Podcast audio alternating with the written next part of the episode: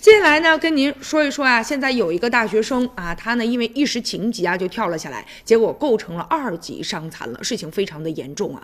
这个小吴呢，他是一九九四年出生的，是一名呢高校的学生。就在二零一六年的时候，他呢在学校的宿舍里面发广告，在发的过程当中就被管理人员发现，并且制止了。管理人员呢要求他清除广告的材料，不清除完毕就不让他出门儿。这个孩子呢，于是受到了惊吓，天也黑了。他也饿了，所以一心呢想脱离，于是呢就发现二楼走廊的窗户开着，他呢就从楼上就跳下去了。结果呢现在构成了二级伤残了。事后呢小吴呢就把学校就起诉到了法院，要求呢赔偿他合计是一百九十二万余元。法这个法院方面现在啊也认为学校确实有责任，但学校呢也觉得说整个事情啊学校认为他们自己没有过错，但如果说法院认为有责任的话，他们应该赔偿，但是认。认为自己的责任不超过百分之三十。